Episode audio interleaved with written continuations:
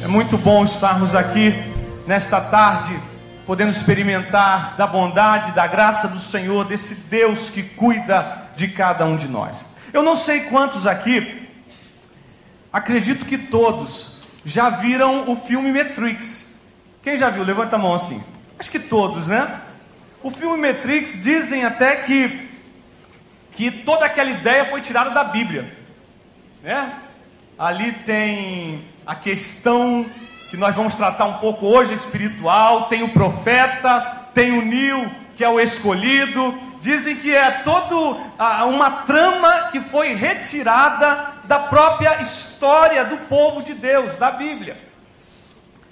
E é interessante uma cena que me impressiona naquele filme é quando Neil começa a ser trabalhado, eles descobrem, ou pelo menos pensam que ele é o escolhido e ele não sabe ainda disso.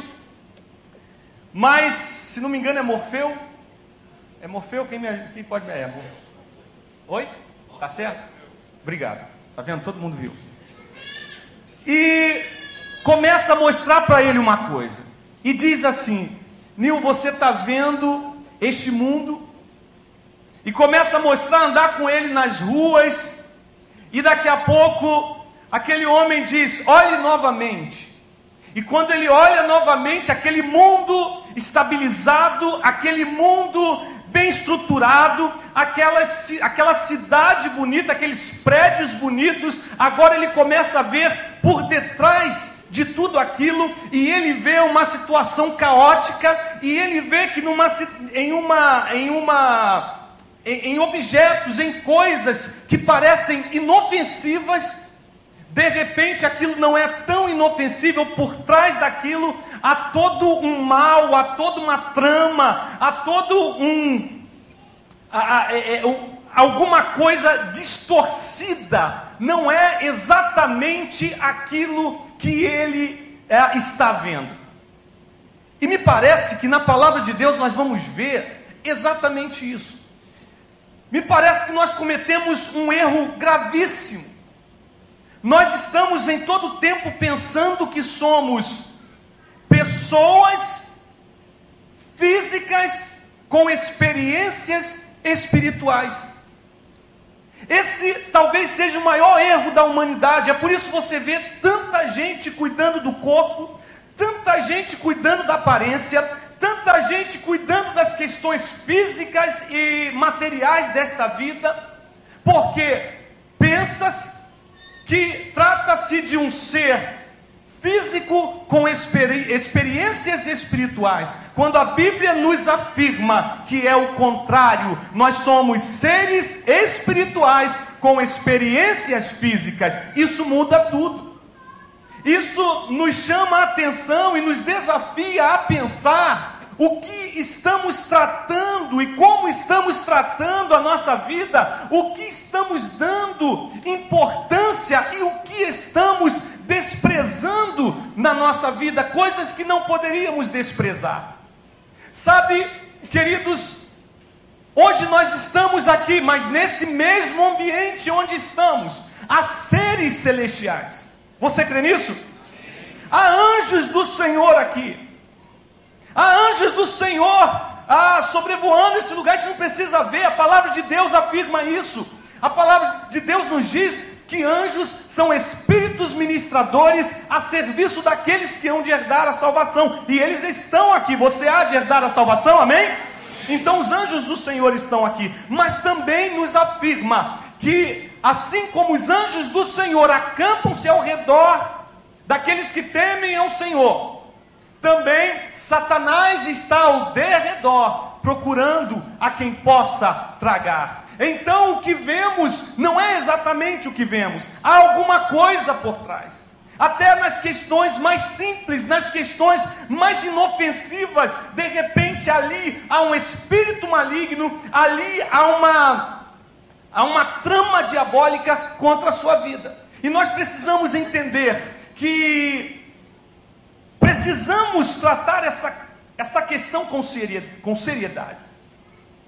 Precisamos entender que um atraso de um ônibus pode não ser simplesmente um atraso de um ônibus, um pneu furado. Quantas vezes Talvez se você lembrar de um pneu furado, que você até blasfemou e disse: Deus, o pneu furou, está chovendo, aconteceu isso comigo, e de repente você chega ali na frente e um acidente terrível.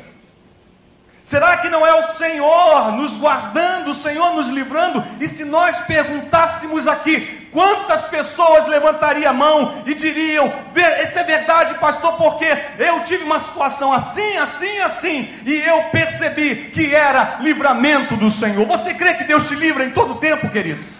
Você crê que Deus é o Senhor da sua vida, amém? Eu tenho um amigo que ele guarda uma passagem de avião até hoje. Esse amigo era baterista, Robson, da nossa, da nosso ministério de adoração lá nos Estados Unidos. Carlinhos, o nome dele. Carlinhos um dia sai de uma cidade perto de Boston e precisa pegar um avião, mas na estrada acontece um contratempo terrível, e ele correndo para pegar aquele avião, e quando ele consegue chegar, o avião já não havia mais como entrar, ele perdeu o avião, blasfemou, né? reclamou como a gente faz, né? Reclamou da vida, reclamou de Deus. Deus, por que tu faz isso comigo? Né? E tem gente que diz assim: comigo tudo acontece. Será que Deus está realmente no controle da minha vida? Porque parece que comigo tudo é difícil. E Carlinho, no dia 11 de setembro do ano de 2000, perdeu um dos aviões que se chocaram com as Torres Gêmeas. Gente, isso é coincidência?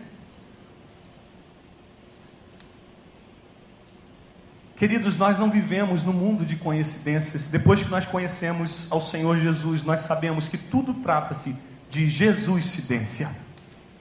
É Deus guardando a sua vida, é Deus te protegendo, é Deus guardando a sua família, é Deus é, é, trabalhando no tempo e no espaço sem que você perceba. O problema é esse que a gente não vê.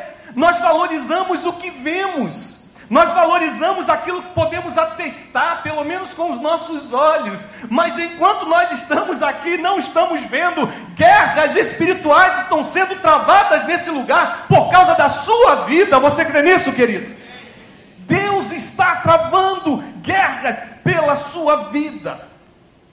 E eu gostaria que nesse momento você abrisse a palavra de Deus no livro de Esther, um dos livros, ah, me perdoem, eu sei que todos amam a palavra de Deus e cada um tem sua porção é, particular, sua porção mais gostosa que você gosta, e aqui está a porção em que eu me deleito, porque aqui eu percebo e eu vejo o Deus que tem o controle de toda a história nas suas mãos, o Deus que é Senhor da história. Ah, você vai abrir sua Bíblia, por favor, em Esther, nós vamos ler o capítulo 3.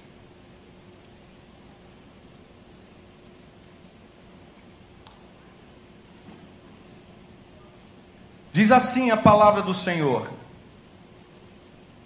Todos abriram?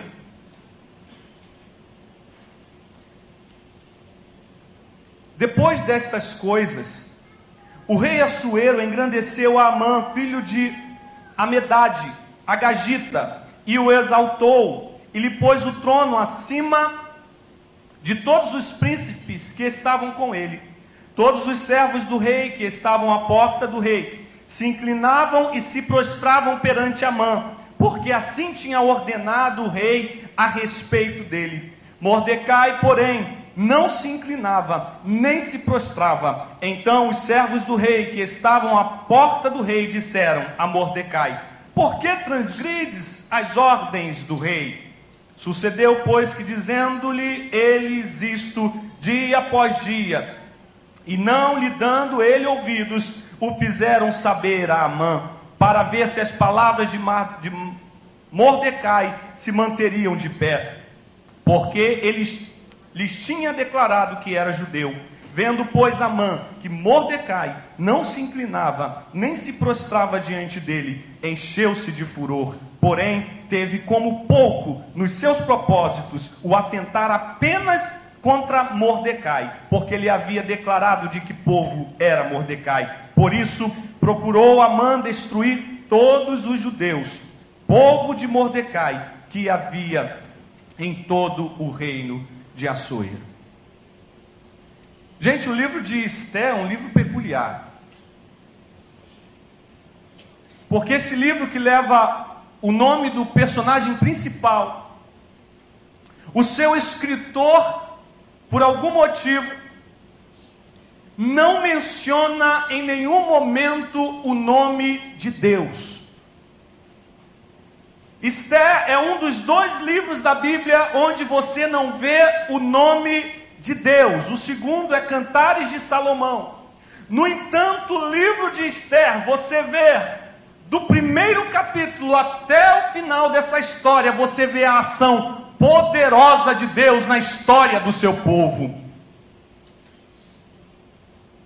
Esse livro, alguns teólogos acreditam que não leva o nome de Deus, porque era perigoso falar de Deus, adorar a Deus abertamente naquele tempo.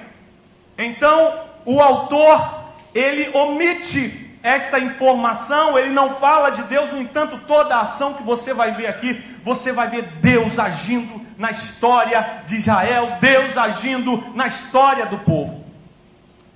Esse livro teve dificuldades para entrar no cano, porque a história que o escritor relata que provavelmente foi Mordecai, mas há algumas controvérsias.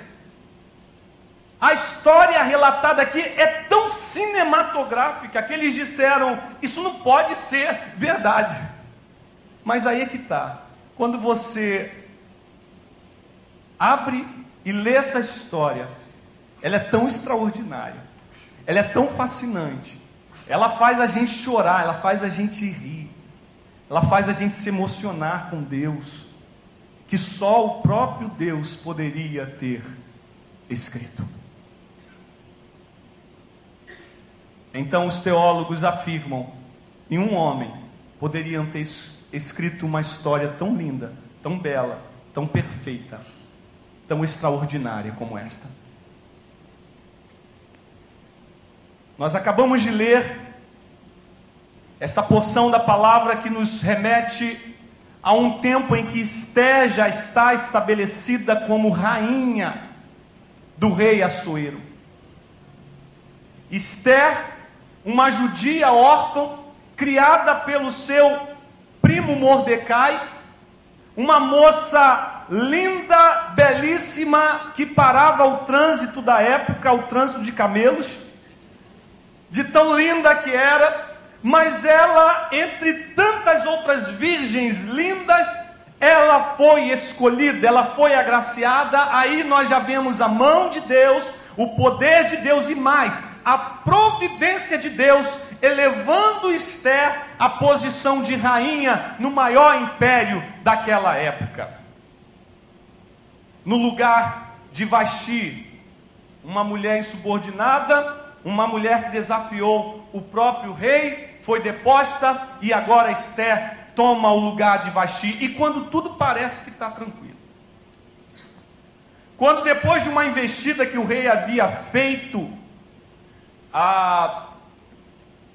foi trágica a guerra que ele travou, mas parece que as coisas estão mais sossegadas agora, parece que o reino está mais tranquilo agora.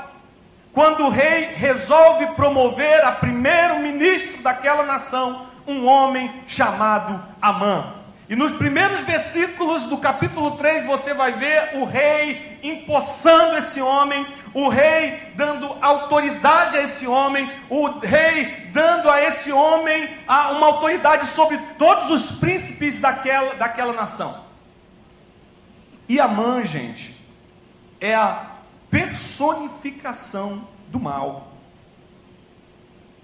Amã tem tanta relação com Satanás, tanta relação com o espírito demoníaco que o que lhe agrada é exatamente aquilo que agrada a Satanás, ao diabo, que é a adoração.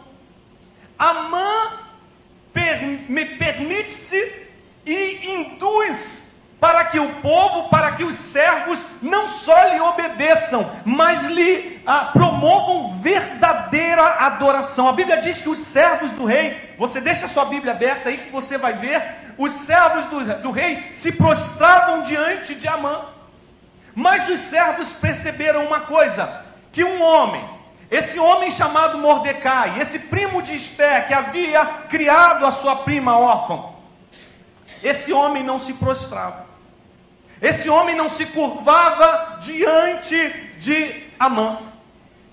E aquilo, gente, começou a criar um alvoroço ali na, na cidade. Aqueles homens começaram a perceber, até que eles não aguentaram mais e foram delatar Mordecai para Amã. Amã começou a prestar mais atenção, e ele passava e ficava olhando para Mordecai, e começou a perceber que ele passava, todos se, se curvavam, mas Mordecai permanecia de pé. Gente, deixa eu dizer uma coisa para você. Algumas lições que nós vamos tirar no livro de Esther, e eu quero destacar a primeira lição. Deus move a história para mover o seu povo. Deus move a história para mover o seu povo. Naquele momento de paz, naquele momento de tranquilidade, se você for no versículo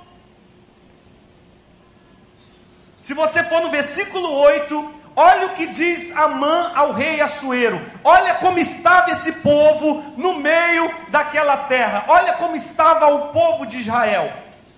Então disse Amã ao rei Assuero: Existe espalhado, disperso entre os povos, em todas as províncias do reino, um povo cujas leis são diferentes das leis de todos os povos e que não cumpre as do rei. Vou repetir, então disse Amã Assuero, rei Assuero: existe espalhado e disperso entre a terra. Parece que quando as coisas estão boas, parece que a gente fica meio espalhados. Parece que quando as coisas vão bem, a gente relaxa. Parece que quando as coisas vão tudo direitinho como a gente pensava, a gente começa a deixar de orar. Parece que quando as coisas, nós estamos na nossa zona de conforto, a gente já não consegue acordar de madrugada. Parece que quando as coisas estão bem, a gente já não consegue jejuar. Parece que quando as coisas estão bem, a gente não consegue dar o tempo que é devido a Deus. E parece que a gente fica meio disperso. Parece que o povo fica meio relaxado. Gente, o que nós acabamos de falar aqui é que o que você vê não é o que realmente está acontecendo nesse mundo espiritual. Há muitas coisas envolvidas. Nós não podemos ficar dispersos. Então Deus permite, veja bem, não é o que Deus quer, mas Deus permite que a mães se levantem e tomem posição de governo sobre a nossa vida. E aí, quando a chapa esquenta, a gente começa a pular. Quando a chapa esquenta, a gente faz como Mardoqueu fez no capítulo 4, versículo 1. Quando soube Mardoqueu, Mardoqueu ou Mardocai tudo quanto se havia passado, rasgou as suas vestes e se cobriu de panos e sacos e de cinza. Gente, isso aqui era uma expressão quando o povo judeu queria ah, mostrar, queria apresentar que estava em profunda agonia, que estava sofrendo pressão. Aquele povo rasgava as suas vestes, aquele, aquele povo se prostrava diante de Deus, se humilhava diante de Deus e dizia: Deus, tenha misericórdia de mim. Tenha misericórdia de mim. Queridos, talvez você hoje esteja enfrentando um Amã na sua vida. Talvez você esteja enfrentando uma situação da qual tem te oprimido, da qual tem ah, forçado você para baixo, tentado fazer com que você se prostre, se prostre diante da situação. Isso é do diabo que até o próprio Jesus ele tentou fazer isso. Porque há duas formas do diabo te fazer se prostrar ou prostrar você. A primeira é a sedução. Veja que ele tratou com Jesus com a sedução. Tudo isso te darei se prostrados, se prostrado me adorares. O que, que o diabo estava falando para Jesus? Olha, eu tenho uma proposta para você. Eu te dou a coroa, sem você precisar passar pela cruz. Basta me adorar. Quanta gente tem feito pacto com o diabo, gente? Porque Satanás tem dito assim: eu te dou, você me adora e eu te dou. Uma vez eu vi uma reportagem de uma, uma. A repórter estava entrevistando uma pessoa que era membro da igreja do diabo. E naquela, naquela entrevista, a repórter, meia trêmula, meia com medo, ela perguntou: Você adora o diabo? E aquele, aquela pessoa disse: Sim, adoro o diabo, mas você sabe que está adorando o diabo? Sei que estou adorando o diabo. E por que você adora o diabo? Olha a resposta dele. Porque o diabo responde rápido. A sedução. Mas quando ele não te vence pela sedução, ele tenta te massacrar. Ele tenta te humilhar. No seu trabalho, na escola, aonde você, dentro de casa, muitas vezes, e ele tenta fazer com que você se prostre, com que você. Como é que a gente se prostra, pastor? Como é que acontece isso? Quando a gente abre mão daquilo que nós somos.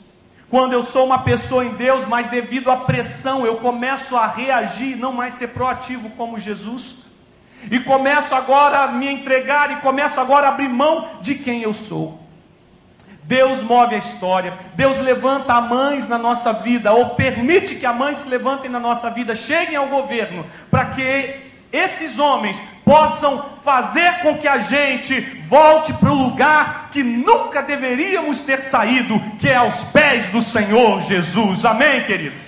Então, seja qual for a situação que você está passando, seja de calmaria, querido, não se levante, não saia da posição de humilhação diante do Senhor.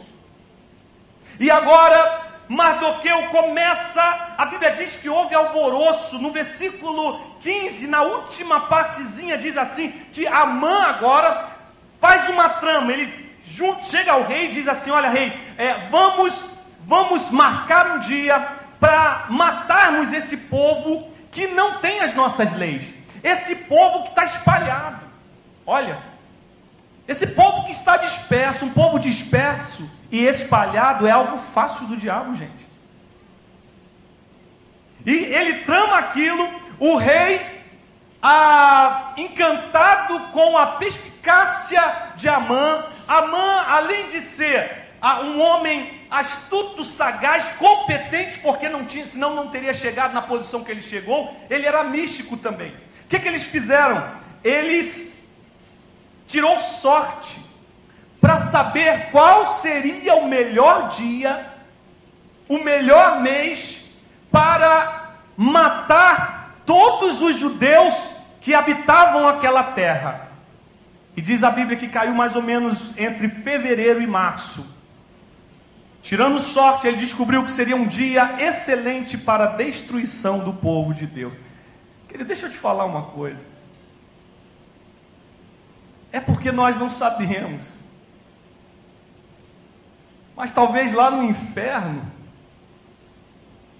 lá no inferno seu nome está lá. Tal dia é um dia bom para matar fulano de tal. Tal dia é um dia bom para acabar com a família de fulano de tal. Tal dia é um dia excelente para a gente acabar com a esperança dessa família. Tal dia é um dia excelente para a gente ceifar a vida do filho dessa pessoa. E o rei faz um decreto e assina dizendo que naquele dia determinado, naquele mês, todos os judeus iriam morrer pela mão do povo daquela terra. E mais, Amã disse assim: Rei, faça o seguinte: quem matar um judeu, gente, é, a coisa é tão, é tão extrema e tão verdadeira que basta a gente olhar para a história recente, nós vamos ver um Hitler louco, um homem louco, mas com uma capacidade enorme, mas a, a personificação também do mal, esse homem, por questões ideológicas, matando milhões e milhões de judeus, por causa dessa gana que Satanás tem contra o povo de Deus, tem contra você e contra a minha vida. E agora, Mardoqueu fica sabendo dessa situação, há um alvoroço na cidade, os judeus ali estão em aflição, estão em perigo, estão sentindo o cheiro da morte. Então, Esther fica sabendo que Mardoqueu, seu primo está lá na praça, está na frente do palácio, vestido daquela maneira, chorando, orando, se humilhando, e ela manda o seu servo Ataque perguntar o que, que estava acontecendo. Então Amã diz, a Mardoqueu diz a Esther, o tudo que estava acontecendo, a Esther não sabia dessa trama. Esther não sabia dessa situação e Amã diz assim: Esther, faça o seguinte, interceda junto ao rei para que haja livramento. Isso está registrado no capítulo 4. Quando ataques, quando Esther recebe essa mensagem, ela diz assim: Olha, volta lá, ataque. Ataque era o mensageiro, era o celular da época. Volta lá, ataque, e diz para o meu primo que ninguém pode se apresentar diante do rei se não for chamado. Se a pessoa fizer isso, se apresentar diante do rei e o rei não estender o cetro de ouro, esta pessoa morre, é condenada à morte, porque ninguém pode se apresentar ao rei se não for chamado, e tem 30 dias que eu não sou chamado à presença do rei. Aí Mardoqueu manda uma resposta para Esther e diz três coisas. Primeiro ele diz assim: Esther, preste atenção. Primeira coisa, não pense que porque você está no momento de paz, porque você está no trono, quando vier essa matança, você vai escapar. Deixa eu te dizer uma coisa, querido: se você é povo de Deus, quando se levantam as tramas diabólicas, elas vêm contra todos nós. Tem gente que está em cima do muro quanto a questões que são básicas do cristianismo posição básica do cristianismo, posição que é clara na palavra de Deus, mas gente que estão subindo em cima do muro porque estão com medo de se posicionarem. Olha o que a Mardoqueu diz a Esther: olha, quando o mal vier, ele vai te alcançar também. Então é hora de você se posicionar, Esther. Se posicione, querido. Talvez não chegou na sua casa a injustiça, não chegou na sua casa a maldade, não chegou na sua casa a doença, mas chegou na casa do seu irmão. Então você dobre os seus joelhos e começa a interceder aos Deus dos céus para que cure, para que sare, para que remova esse opróbrio da vida desta pessoa. Não é na minha casa, mas é na casa do meu irmão. Então eu vou clamar ao Senhor, eu vou à presença do Rei. Amém, queridos? Não fica nesse negócio, não é comigo. Não, é com a gente, se sinta a dor do outro. A segunda coisa que Mardoqueu diz para Esther, que está no versículo 14 do capítulo, é, é, do capítulo 4, porque se de todo te calares, escuta isso, gente. Se você se calar, Deus levantará outro no seu lugar. Deus quer usar você. Deus quer abençoar a sua vida. Deus te chamou, Deus te escolheu. Mas sabe o que, que Deus faz com essa questão? A gente, gente boa de igreja, olha, você pode perguntar ao pastor George aqui, todos os pastores. Gente, né, pastor Frank, que diz assim, cara, esse cara está preparado para liderar um PG. Essa pessoa está preparada para ir para o campo, não é assim? Sabe tudo de teologia. Quando conversa, meu querido, uh, eu, eu sei um pouco sobre sobre a teologia, sobre as bases da igreja, sei falar sobre qualquer assunto. Aí você se encanta, o pastor se encanta né, com essas pessoas. Glória a Deus, que homem, que sabedoria, sabe tantos assuntos. Aí quando você diz assim, meu querido, então é, vamos colocar a mão na massa? Olha, não é assim. Tem que ter um preparo, tem que ter alguma coisa a mais, tem que ter nada. É preguiça. Tem que ter nada. É falta de comprometimento com as coisas de Deus. Aí sabe o que Deus faz? Deus chamou. Aquela pessoa não se levantou, não assumiu o seu papel. Aí chega aquele Joãozinho que não sabe praticamente nada, que o teólogo olha para ele e fala assim: Senhor, tenha misericórdia. Esse rapaz não sabe nada, é um inútil. Aí Deus pega aquele rapazinho que não sabe nada. Aí o pastor Jorge chega assim: Você quer liderar um PG? Pastor, eu tenho medo. Se quer, nós vamos te ajudar. Aí ele diz: Eis-me aqui. Se você não se levantar, Deus levanta outro no seu lugar, pior do que você, mas vai fazer uma obra extraordinária no seu lugar. Porque Deus faz isso. E a terceira coisa, a pergunta mais emblemática deste livro. Mardoqueu faz a terceira pergunta, faz a terceira ponderação com Esther. Será que não é para este tempo que eu te coloquei aí, Esther? Será que tudo aquilo que aconteceu com você, será que aquele concurso que você participou, quando diante de tantas mulheres belíssimas, você foi agraciada pelo rei? Será que Deus não te colocou nessa posição para este momento, um momento como esse? Querido, será que você chegou onde você chegou? Será que você passou nesse concurso? Será que você passou nesse vestibular? Será que você chegou nesse emprego quando é, tudo estava ao contrário, mas Deus te colocou lá com mão forte, você nem entendeu, louvou a Deus, agradeceu, mas agora você não se posiciona como Deus te chama para se posicionar? Mas será que não é para esse tempo que você está ali? Será que não tem pessoas morrendo ali? Será que tem pessoas que estão sendo vítimas de uma trama diabólica? E se você não agir, essas pessoas irão morrer. Se nós não agirmos, essas pessoas vão morrer. E se não conhecerem ao Senhor, vão para o inferno. Queridos, no reino de Deus não há espaço para covardia, no reino de Deus não há espaço para medrosos. Nós podemos ter medo sim, mas temos que nos levantar com medo e dizer para o Senhor: Senhor, eis-me aqui, eu estou tremendo de medo, mas eu creio que é o Senhor que vai à minha frente e eu serei mais do que vencedor. Porque Deus é o Senhor da história. Ele move tudo, ele mexe aonde precisa mexer. Ah, quem me dera poder terminar essa palavra hoje. Quem me dera. Não vai dar tempo. Eu só quero dizer que Esther foi à presença do rei. Não deu nem para defender os, as minhas duas outras teses. Mas deixa eu te dizer uma coisa.